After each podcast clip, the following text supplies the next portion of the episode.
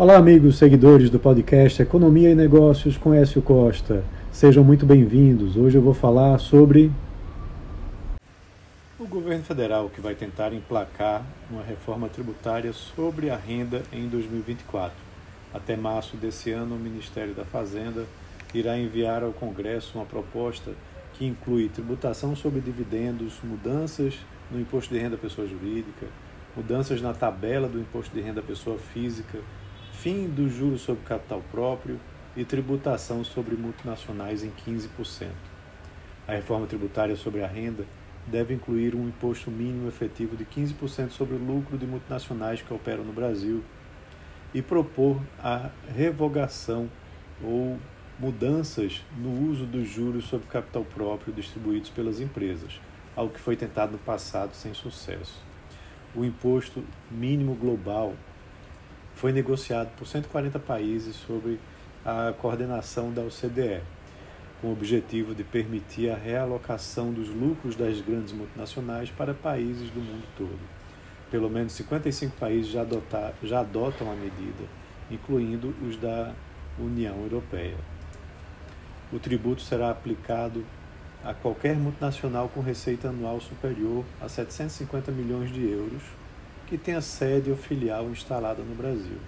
A empresa terá de recolher o imposto mínimo global no Brasil caso sua alíquota efetiva de tributos pagos no país fique abaixo de 15%.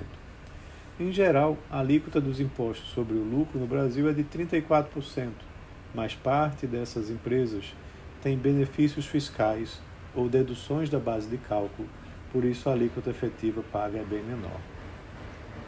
Mudanças do JCP voltarão a ser propostas pelo governo, agora dentro da reforma da renda. Há duas alternativas da mesa: propor a revogação do JCP ou a restrição do modelo para algo semelhante ao adotado na Europa, chamado de ACE, que é o Allowance for Corporate Equity. A decisão vai depender de qual será a alíquota do imposto de renda da pessoa jurídica. O governo trabalha com uma alíquota de referência de 15%, igual à aprovada pela Câmara em 2021, que acabou não prosperando no Senado.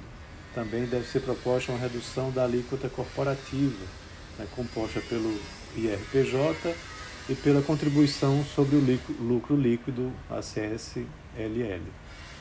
Desta vez, querem que a contribuição seja horizontal, não mais excluindo quem fatura até 4,8 milhões de reais por ano.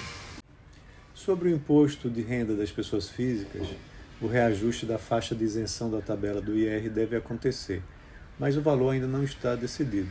Lula prometeu isentar quem ganha até 5 mil reais, mas nesse ano quem ganha dois salários mínimos irá pagar imposto de renda. Pode ser que o, go o governo resolva criar novas faixas na tabela do IR, ou majorar a alíquota máxima, hoje de 27,5%, para compensar essa isenção.